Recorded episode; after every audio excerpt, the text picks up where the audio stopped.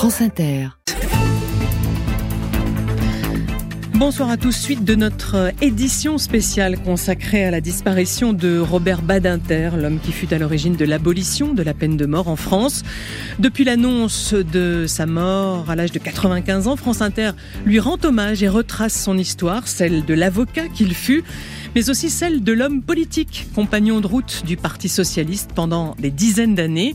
Nous allons retracer ce parcours jusqu'à 19h en nous arrêtant sur ses combats. Ensuite, vous aurez la parole lors du téléphone sonne. Vous pourrez nous raconter les souvenirs que vous avez de Robert Badinter. Le standard est déjà ouvert, alors surtout n'hésitez pas à nous appeler au 01 45 24 7000.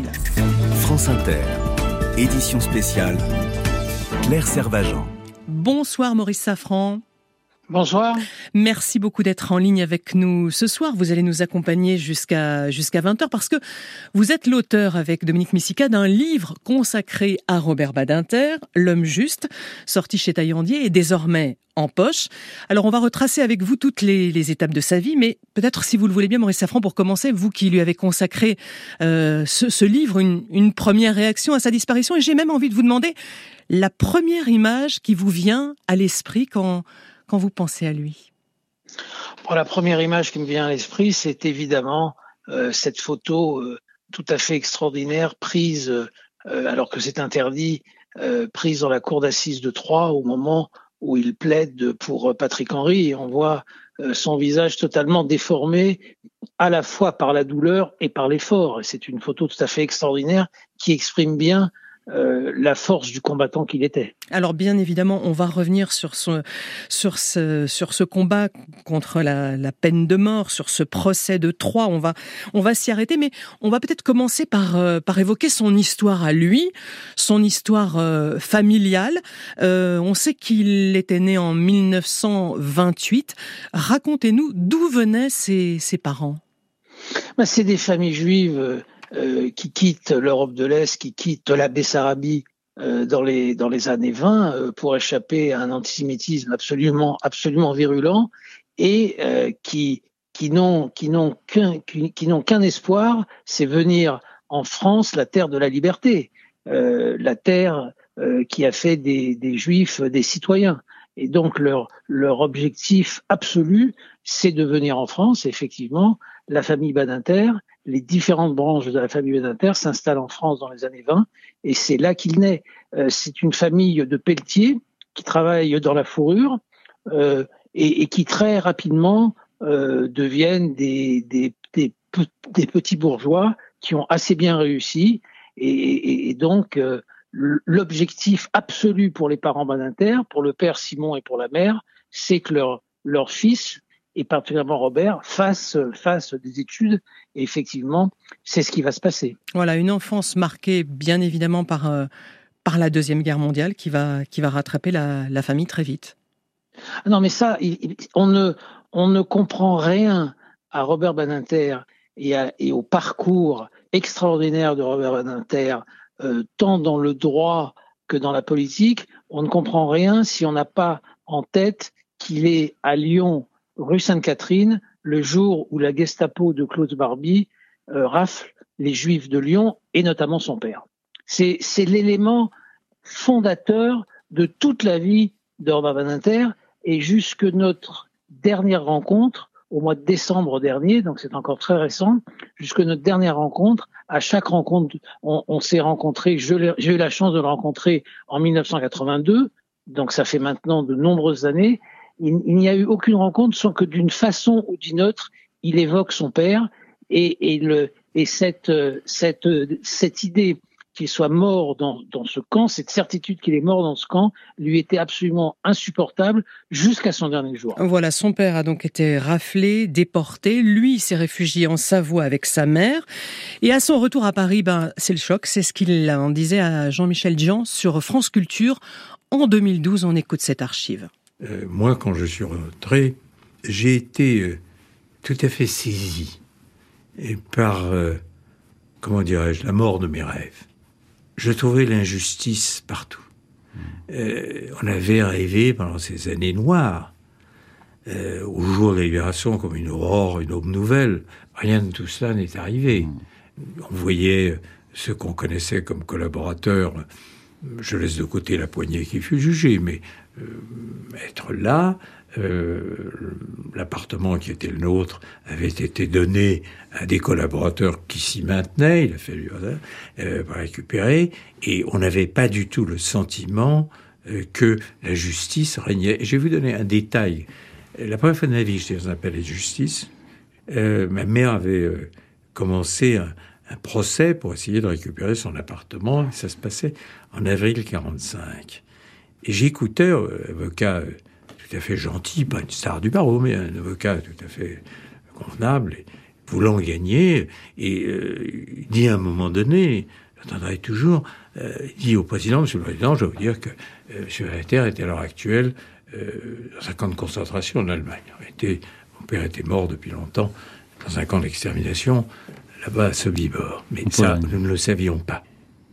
Et j'entendrai toujours le président dire, Maître, ça n'intéresse pas le tribunal. Ah, c'était, c'est mon, ça a été mon premier rapport avec la justice.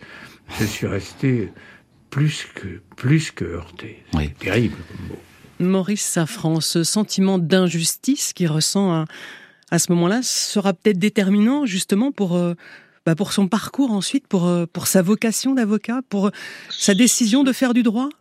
Ce sera totalement déterminant dans son parcours d'avocat et dans son parcours politique.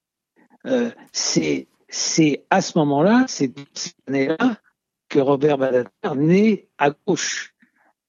Euh, toute sa vie, euh, toute sa vie, il aura revendiqué un homme de gauche. Mais il, il, a souvent raconté cette histoire au département qui l'a horriblement marqué, effectivement. Maurice Safran, je, suis malheureusement obligé de, de vous couper. On va vous rappeler parce qu'il y a de la friture sur la ligne et vos propos deviennent difficilement compréhensibles, mais surtout ne vous découragez pas. Hein. On, va, on, va, on va vous rappeler, on va, on va vous reprendre euh, en ligne et puis avec vous, on va, on va revenir sur cette vocation, sur, sur ce parcours d'avocat, sur son comment il en arrive à ce combat euh, contre contre la peine de mort. Mais en attendant, on va peut-être prendre un, un autre de, de, nos invités qui est qui est en ligne euh, avec nous. Euh, bonsoir, euh, Jacques Attali. Bonsoir madame. Merci beaucoup de d'être euh, d'être en ligne sur France Inter ce soir. Vous êtes essayiste, compagnon de route du, du PS euh, de l'époque de, de, François Mitterrand, ancien conseiller de de François Mitterrand. Vous avez évidemment euh, connu Robert Badinter. J'ai envie de vous demander pour commencer, évidemment, une première, euh, une première réaction à sa disparition C'est un, un, pan de notre histoire commune qui s'engloutit. Robert, c'était un ami depuis 1972, 73, peut-être même un peu avant et c'est un compagnon de toutes les luttes. Et nous étions, lui et moi, dans la même position, c'est-à-dire que nous n'étions pas des militants politiques, ni des compagnons de route du parti, comme vous l'avez dit, ce n'était pas mon cas ni le sien. Nous étions des, intellectuels désirés d'aider à, la victoire de la gauche. Nous avons participé comme ça à la première bataille, celle de 74, puis puis euh, tout ce qui a pré précédé et préparé celle de 80. Et Robert a joué un rôle absolument majeur dans cette époque, en étant justement l'avocat de l'abolition la, de la peine de mort, euh, en particulier par le, procès euh, Patrick Henry. J'ai eu le privilège de dîner avec lui euh, juste avant qu'il ne parte à Troyes pour sa plaidoirie, qui était absolument euh, déterminante. C'était un homme d'une extrême élégance, d'une extrême courtoisie, très drôle, euh, qui aimait bien vivre, qui aimait l'humour, qui aimait la littérature, qui aimait la France, mais qui n'avait pas de, comme il a été dit précédemment, absolument pas de pas de doute sur ce que le pire est possible, et en particulier que les Français peuvent commettre le pire comme ils l'ont commis. Il a mené cette bataille. Alors on ne peut pas dire qu'il est à, à l'origine de l'abandon de la peine de mort, c'est les Français qui ont aboli la peine de mort en élisant François Mitterrand. Et lui, s'il a joué un rôle qui est essentiel, c'est pour convaincre les Français de voter pour François Mitterrand. Alors Et justement, ensuite... Jacques Adeli, si je peux me oui. permettre, qu'est-ce qu'on peut dire de, de, cette amitié de, avec François, François Mitterrand? C'était une amitié très ancienne de, de deux avocats, d'une amitié très très d'une grande complicité, d'une grande connivence euh, qui date des années 60, je pense, et que moi j'ai connu euh, en me glissant plus récemment, puisque j'étais il a connu François Mitterrand avant moi et je me suis un peu glissé dans leur dans cette, cet ensemble un peu après. J'étais un peu plus jeune, plus jeune même que beaucoup plus jeune que lui. Et nous avions, euh, euh, ils avaient une connivence extrême qui s'est traduit par le fait que Robert a été une des rares personnes au courant de l'existence de d'Anne Pajot et de Mazarine et de beaucoup d'autres choses. Mais il faut bien, bien avouer et bien reconnaître que Robert n'aurait jamais, il n'était pas prévu qu'il soit le garde des Sceaux de l'abolition. Euh, il, aurait voulu être le président du Conseil constitutionnel, ce que François Mitterrand n'a pas fait parce qu'il avait donné ce poste à un autre, Daniel euh, Mayer, et il avait donné le poste de garde des Sceaux à un de ses amis très proches qui était Maurice Faure. Et c'est parce que Maurice Faure, trois semaines après avoir été nommé garde des Sceaux euh, en mai 81, euh, m'a appelé pour me dire euh, je, ne veux pas rester, je suis trop En Plus exactement, il m'a dit j'ai un poil dans la main qu'il a fallu trouver un remplaçant à Maurice Faure et que c'est pour ça que euh, Robert a pu être l'homme de, du, discours au Parlement. Voilà, mais il sera quand même resté garde des Sceaux de nombreuses années et il aura fait tout un travail, place Vendôme. Il a été un magnifique garde des Sceaux, magnifique, même s'il l'a été, encore une fois, par, presque par hasard, il a été un magnifique garde des Sceaux et j'avoue que il, il eût été juste qu'il soit le premier auquel François Mitterrand pense pour le nommer garde des Sceaux dès mai 81. Euh, et il a été un magnifique garde des Sceaux qui a saisi tous les combats qu'il connaissait par cœur, puisque en tant que en tant qu'avocat, il savait toutes les réformes qu'il convenait de faire. Et si je vous pose à vous la même question que j'ai posée à Maurice Safran tout à l'heure, si vous deviez garder une image de, de Robert Badinter quand vous, quand vous vous remémorez l'homme qu'il était? J'en garde deux. Je garde le dîner de ce dimanche soir euh, chez, Elisabeth et lui, euh, juste avant la plaidoirie de, pour, pour euh, Patrick Henry, qui était un moment extrêmement grave. Et puis, quelques années plus tard, avant 80 encore, il avait présidé une commission de réforme où on avait proposé toute une série de, de réformes pour la justice et on avait fait toute une liste de libertés publiques. Et, et Robert, je le vois encore en train de, de danser parce que c'était aussi un homme très, très jovial et très gai. Voilà les deux souvenirs que j'ai de lui. Une dernière question, Jacques Attali, et ensuite je, vous libère. il va y avoir un hommage national euh, euh, pour Robert Badinter. Au Parti socialiste, certains évoquent déjà une panthéonisation. Ils vont le réclamer sans doute. Vous, vous pensez que ce serait justifié? Ce serait bien. C'est un, c'est un grand juste de l'histoire de l'Europe et de la défense des droits de l'homme à l'échelle universelle. Et on a tellement besoin aujourd'hui de montrer que les valeurs des droits de l'homme restent universelles, à un moment où elles sont tellement combattues euh, dans le monde et où elles ne sont plus reconnues comme universelles, mettre en avant en France celui qui les porte mieux que personne, ce serait très bien. Merci beaucoup Jacques Attali pour cette euh, réaction euh, sur l'antenne de France Inter. Merci à vous. Entre-temps, nous avons retrouvé Maurice Safran. Vous êtes bien là? Absolument. Et on vous reçoit 5 sur 5. Alors, euh, au moment où nous avons été interrompus par cette, euh, cette liaison qui n'était, qui n'était pas très bonne, euh, vous me disiez qu'effectivement, c'est dans son histoire qu'il faut chercher sa, sa vocation euh, de, de juriste, sa vocation d'avocat, d'homme qui voulait absolument lutter contre les injustices. C'est ça qui l'a conduit à, à faire du droit et puis à choisir le barreau? C'est en grande partie ce qui l'a conduit à faire du droit, c'est en grande partie ce qui l'a conduit à s'engager en politique. Euh, Robert Badinter est né à gauche, Robert Badinter aura disparu à gauche. C'est un engagement social-démocrate, socialiste de toute une vie. Alors, évidemment, il était ami intime de François Mitterrand, mais François Mitterrand n'était pas son grand homme politique. Son grand homme politique, c'était Pierre Mendès France. Il a aimé l'homme politique Pierre Mendès France, il a aidé l'homme politique Pierre Mendès France, il a soutenu Mendès France dans les moments les plus difficiles, et puis, quand Mendès France s'est écarté, il a, euh, rejoint sur le plan politique François Mitterrand. Une toute petite correction par rapport à ce qu'a dit Jacques Attali.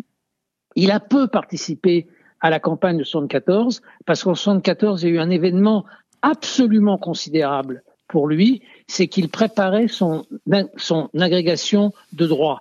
Le diplôme le plus fier, l'endroit le plus fier où, où il a exercé, ce n'est ni les prétoires ni son cabinet d'avocat, ni la place Vendôme. L'endroit dont il était le plus fier, c'était d'être professeur à l'université, d'être professeur agrégé à l'université. Et il a donné des cours à Reims, puis à la Sorbonne, et il était adoré par ses étudiants. Je peux en témoigner. J'ai été l'un de ses étudiants. Vous avez été un de ses étudiants. Alors, ne quittez pas Maurice Safran parce que il y a, du monde qui, nous appelle au standard de, France Inter.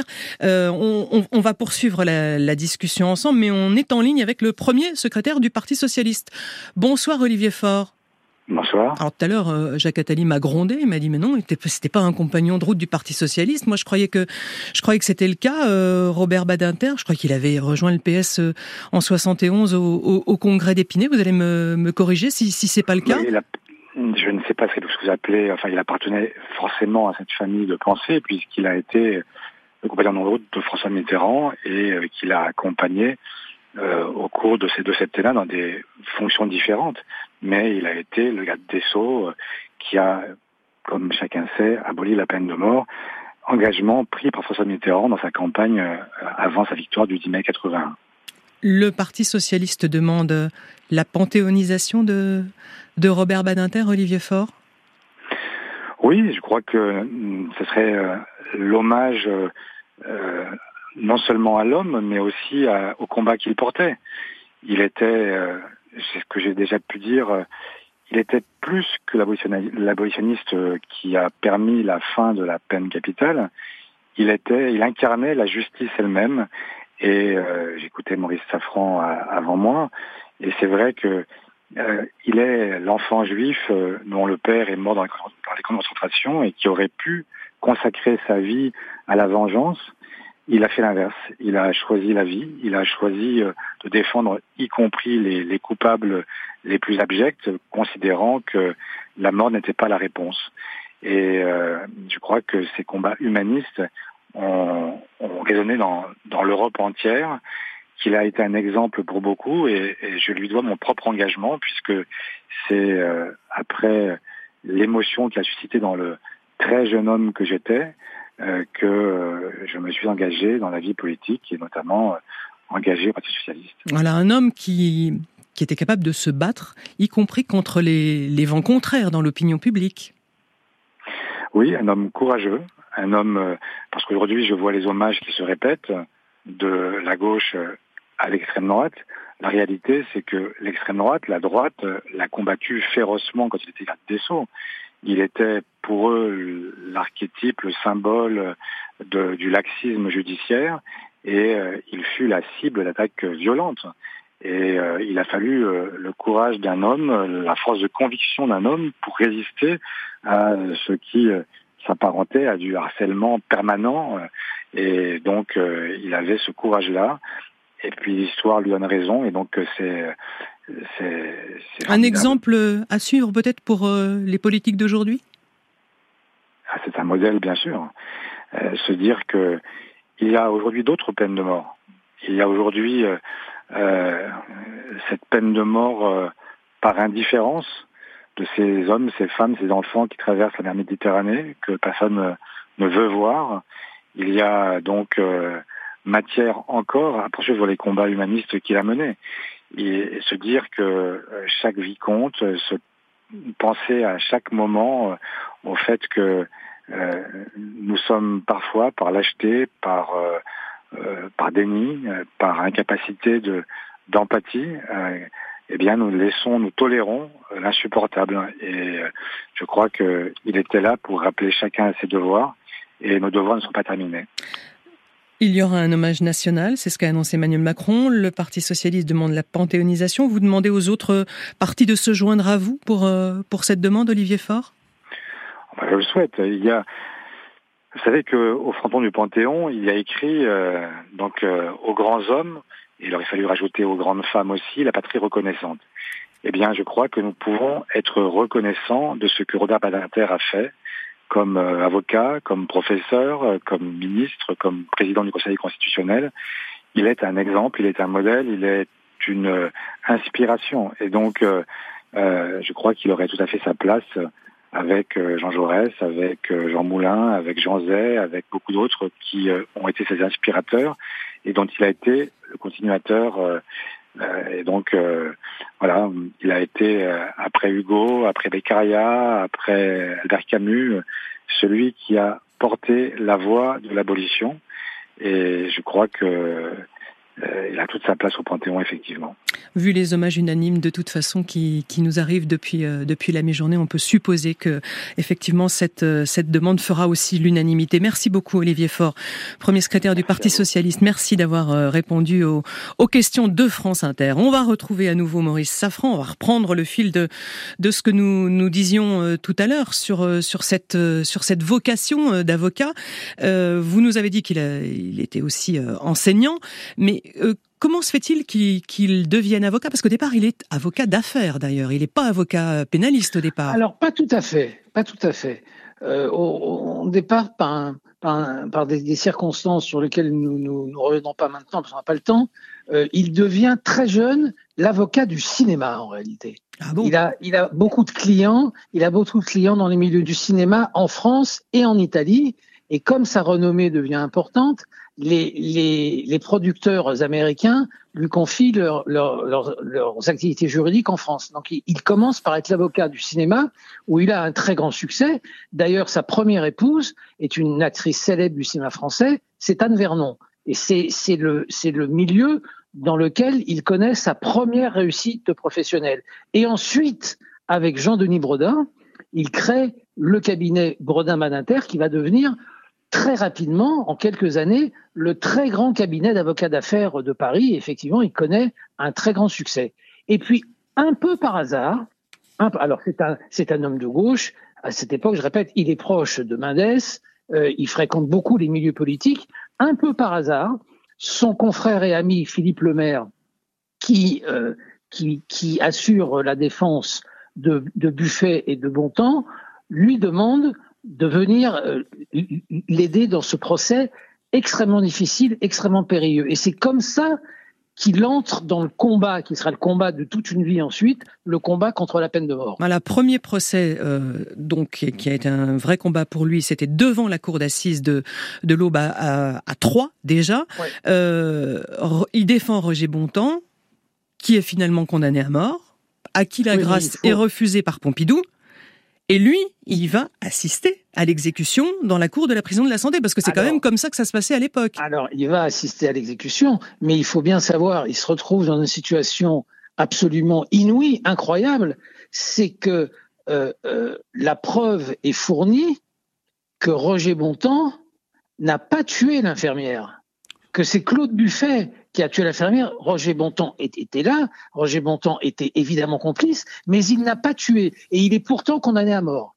Et effectivement, Robert Badinter et Philippe Lemaire vont voir Georges Pompidou, plaident la grâce, ont le sentiment que Georges Pompidou, qui est un humaniste, incontestablement, que Georges Pompidou, qui est un humaniste, va accorder la grâce, et il refuse la grâce. Et effectivement, il y a ce livre tout à fait extraordinaire un des premiers livres qu'a écrit Robert Badinter, sinon le premier, qui s'appelle qui s'appelle l'exécution, où, les, premières pages, il raconte qu'à 4 heures du matin, euh, par, un, par un jour glauque, par une nuit blême, avec Philippe Lemaire, ils partent assister Buffet et Bontemps avant leur exécution. Et c'est des pages tout à fait bouleversantes et c'est effectivement là que s'ancre absolument euh, définitivement son combat contre la peine de mort. Voilà, parce qu'à l'époque, c'était euh, c'était l'échafaud, hein, pour ceux qui, euh, qui l'auraient oublié. C'était c'était ça la réalité de de la peine de mort, d'où ensuite son son combat sans merci au procès de, de Patrick Henry. Là, c'est en 77, cour d'assises de l'Aube à Troyes à nouveau,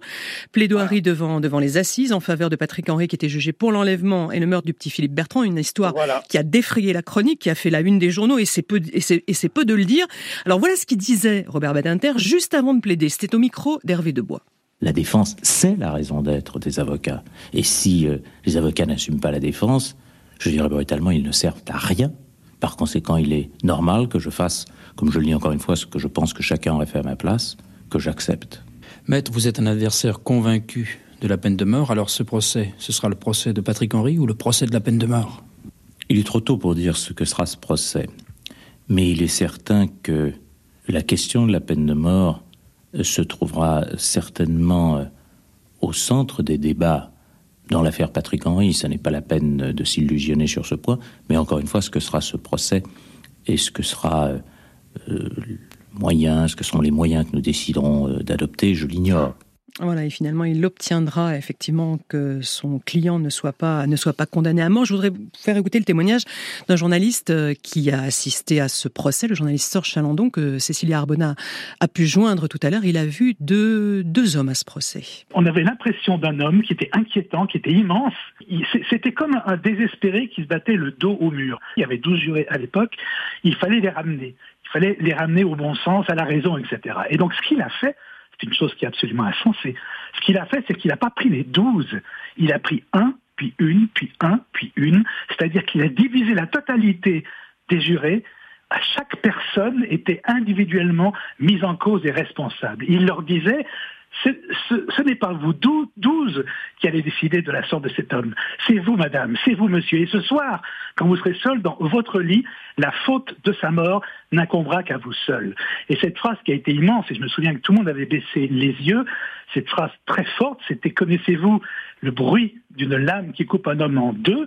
Et c'était, c'est-à-dire qu'il se passait quelque chose qui était au-delà d'une plaidoirie, qui, était une sorte de, bouleversement des, valeurs, des mots. C'était un homme possédé qui était, et je me souviens quelque chose que vous avez tous remarqué, tous, c'est qu'il avait une sorte de mousse blanche aux lèvres et il était exténué. Et le plus bouleversant, c'est que nous, on sort, on va dans la salle des pas perdus pour euh, les délibérer, et là, qu'est-ce qu'on voit? Le grand avocat immense s'était mué en petit personnage qui était tassé sur sa chaise, on est tous allés le voir, les journalistes, et ils nous regardaient les uns après les autres en disant ils n'ont pas entendu, ils n'ont pas écouté, ils n'ont pas compris. Badinter tellement sidéré, tellement pâle, et nous courant vers les téléphones, qu'ils ont commencé à hurler à mort, à mort, ça y est, ils l'ont condamné à mort.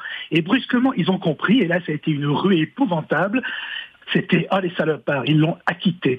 C'est-à-dire que la perpétuité pour eux équivalait à un acquittement. Mais ce moment-là que j'aurais toujours, toujours au cœur, toujours au cœur, c'est ce, cet immense avocat devenu un tout petit bonhomme dans son coin, rabougri, et qui me disait Mon Dieu, ils m'ont pas entendu. Voilà le témoignage de Sancha Landon, Maurice euh, Safran. Euh, Patrick Henry euh, sera donc condamné à la perpétuité, il échappe à la peine de mort.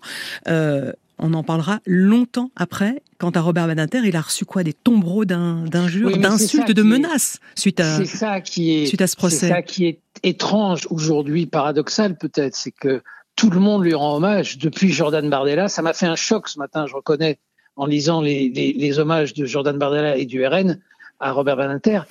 Il faut se souvenir de la haine incroyable après le procès de Troyes, de la haine incroyable après l'abolition de la peine de mort, les, les manifestations des policiers d'extrême droite sous le ministère Place Vendôme avec le bras tendu des saluts hitlériens qui lui étaient faits. C'était absolument épouvantable. Je me souviens très bien de, de, de, de, son épouse Elisabeth Badinter me, me racontant qu'au moment de cette fameuse plaidoirie de Troyes dont parle Sir Chalandon si bien, avec effectivement cette, cette écume aux lèvres, elle m'a dit j'étais persuadé qu'il allait claquer. Effectivement, c'était un effort absolument prodigieux et je confirme totalement ce que dit Sorge. Il était convaincu qu'il avait raté et qu'il allait devoir aller une deuxième fois au Petit Matin Blême à la prison de Fresnes. Voilà, et finalement, on le redit encore une fois, Patrick Henry condamné à la perpétuité. Le combat de Robert Badinter qui va se poursuivre euh, en politique ensuite pour, euh, pour cette abolition, mais sur le courage qu'il a fallu effectivement à cette époque, hein, compte tenu du, du contexte. Je vous propose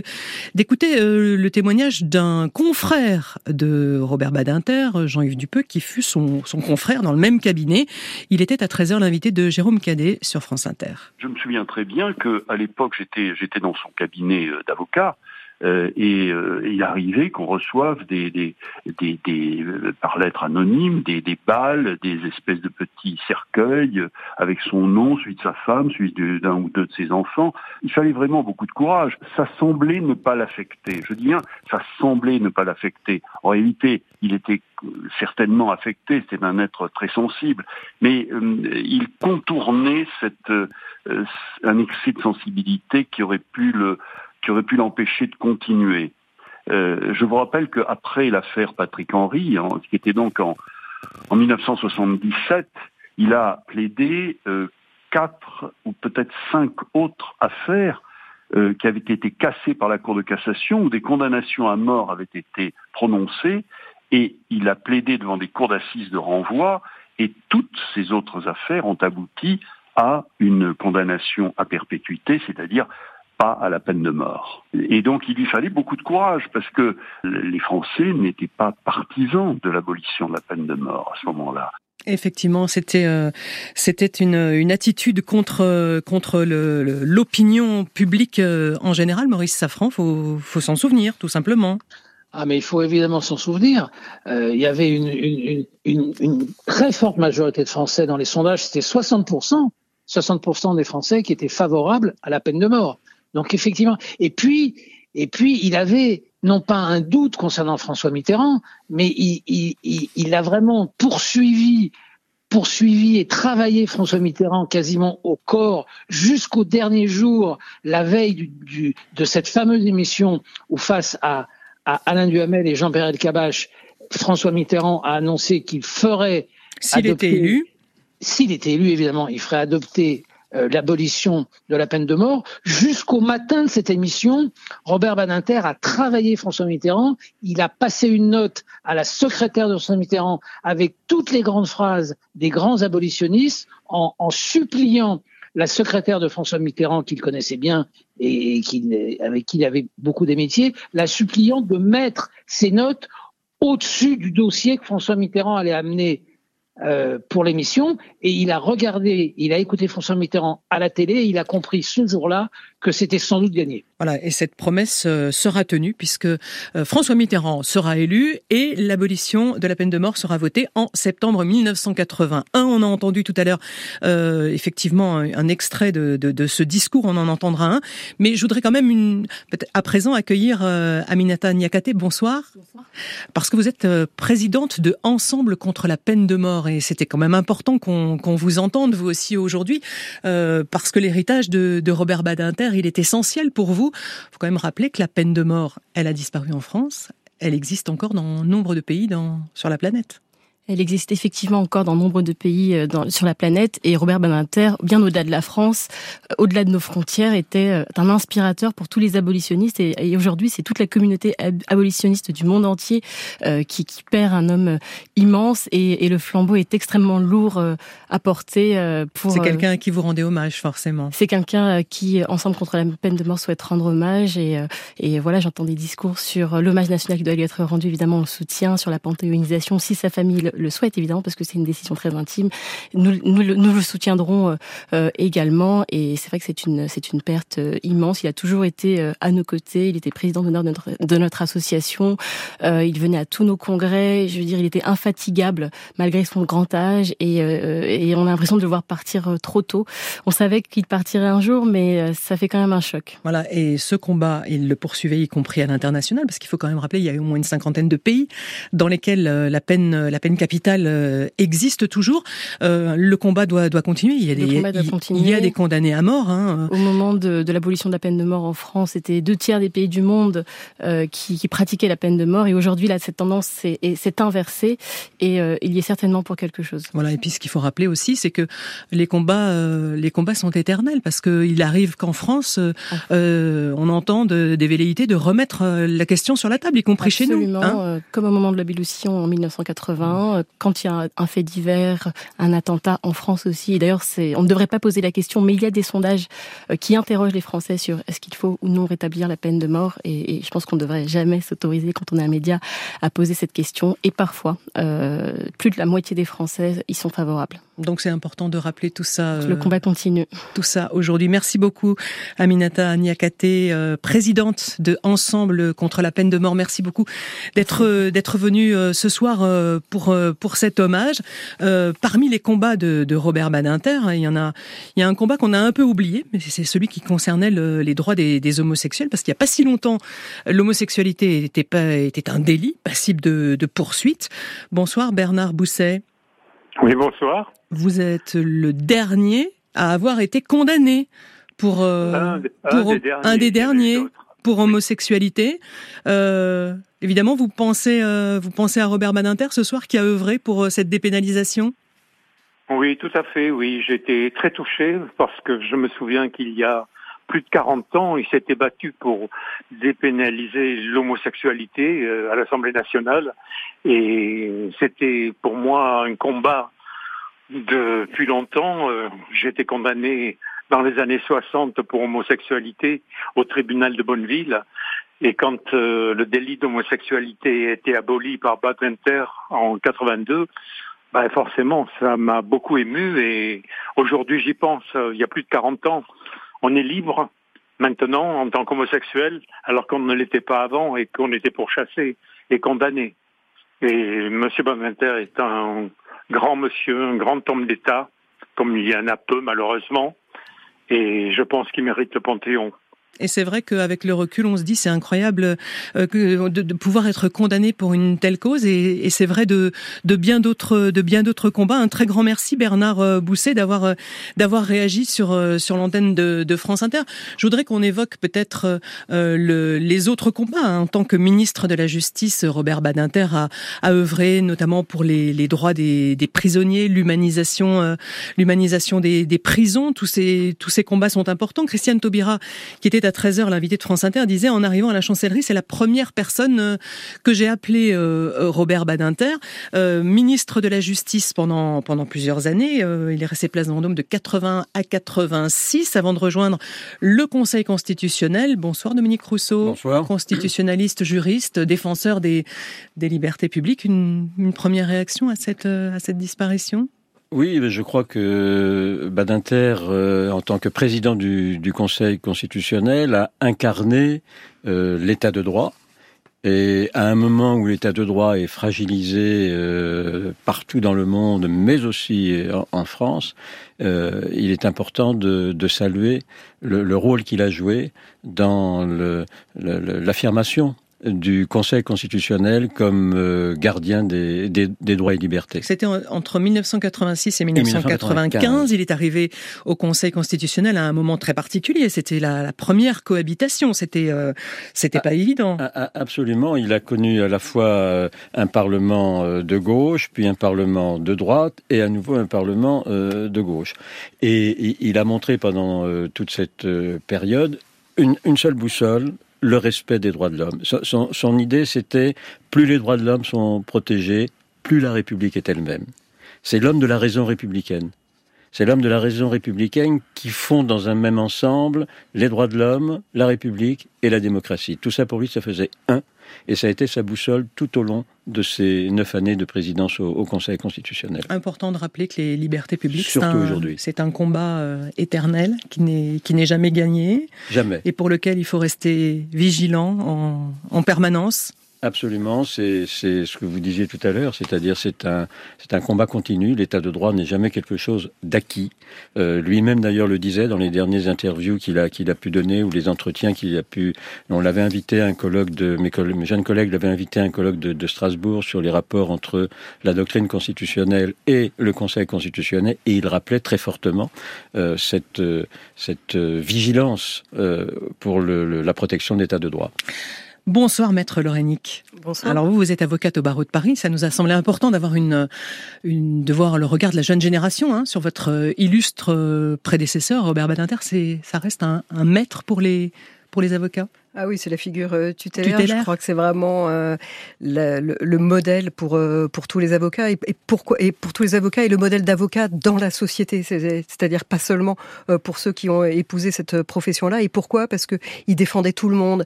Et à l'heure actuelle, où on est beaucoup en clan et même les avocats, il y aurait des avocats pour les victimes, il y aurait des avocats pour les agresseurs, alors qu'en en fait, être avocat, c'est les défendre tous. Et tout à l'heure, quand j'attendais avant de rentrer en studio, j'entendais Robert Badinter. Vous avez passé une archive et il disait si les avocats n'assument pas les défenses, alors ils ne servent à rien.